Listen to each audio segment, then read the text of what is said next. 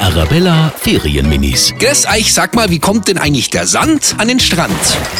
Es sind ganz, ganz kleine Steine und da sind ganz, ganz viele davon und dann gibt es einen Strand. Der Sand kommt vom Meer, weil die kleinen Steine dann eben so rausgesprüht wurden vom Meer. Von der Wüste oder so.